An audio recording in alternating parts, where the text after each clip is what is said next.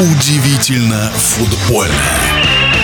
В эту пятницу стартует очередной тур в российской премьер-лиге, и пока есть время, подведем итоги тура предыдущего. И было на что обратить внимание не только на поле. В нашем эфире футбольный эксперт Александр Ухов. Начну, перефразируя русскую пословицу «Не со здравия, а за упокой». Это что-то да значит. После введения ID с 18-го тура первенства России по футболу с посещаемостью болельщиков катастрофа. Дело не в погоде, как некоторые говорят, а именно в фан-айди. Итак, «Спартак-Урал» 4500 зрителей. Худший результат начиная с 2004 года. «Зенит Пари НН» 19 700. Худший результат за всю историю «Газпром Арены». Худшие результаты по посещаемости в РПЛ у «Факела», «Динамо», а у Грозного так в два раза упала посещаемость по сравнению со средней. Всего лишь 4700 зрителей. Это вот первый печальный итог тура. Второй печальный итог тура – это работа судей. Знаете, у «Спартака» с Уралом выдался очень веселый матч.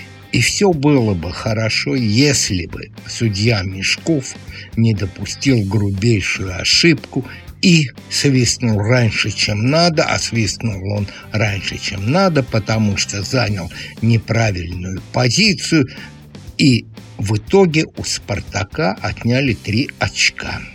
Ахмат Оренбург. Грубейшая ошибка судьи, назначение, прямо скажем, пенальти, который Оренбург не заслуживал, и в итоге скандал. И снова вспоминается американский футбол, российский регби и зимний турнир РПЛ, когда судьи объясняли свои решения, почему они их принимают именно такими, какими они их принимают. Уверен, что если бы сейчас это новшество. Хотя какое новшество? Во многих видах спорта теперь судьи озвучивают свои решения во время именно игр и соревнований, то таких бы грубейших ошибок мы бы не видели. Теперь перейдем к здравию.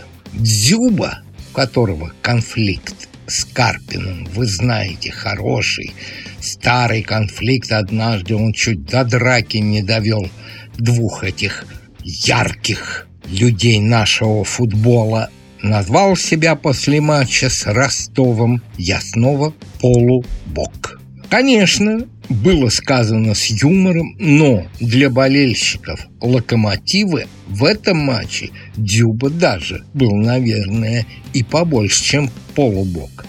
Три гола. Хет-трик, который мы давно кстати, не видели в исполнении Дзюбы. И самое главное, Дзюба показывает, что хороший футболист его уровня всегда, везде, на любом, даже самом плохом поле кстати, Карпин жаловался на свое ростовское поле, может показать высококлассную игру. И думаю, истинные болельщики футбола очень рады за Артема.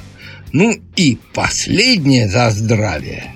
Побит очень и очень долго державшийся рекорд по самому возрастному футболисту в российском футболе, который может забить гол.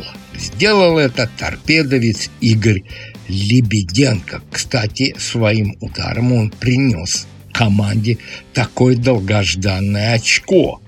И, наконец-то, болельщики «Торпеды» увидели в исполнении команды Талалаева голы в чемпионате. Игорю Лебеденко, которого я помню еще буквально 17-18-летним парнем, и про которого Юра Севидов сказал, о, из него может вырасти большой футболист. Так вот, Игорь Лебеденко забил свой гол 39 лет и 282 дня. Рекорд, а был у Сергея Наталушка держался аж 23 года. Все рекорды когда-нибудь бьются. Посмотрим, быть может, Игорь сам и побьет свой рекорд.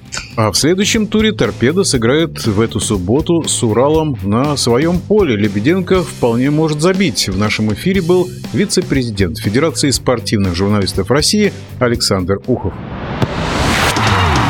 Удивительно футбольное.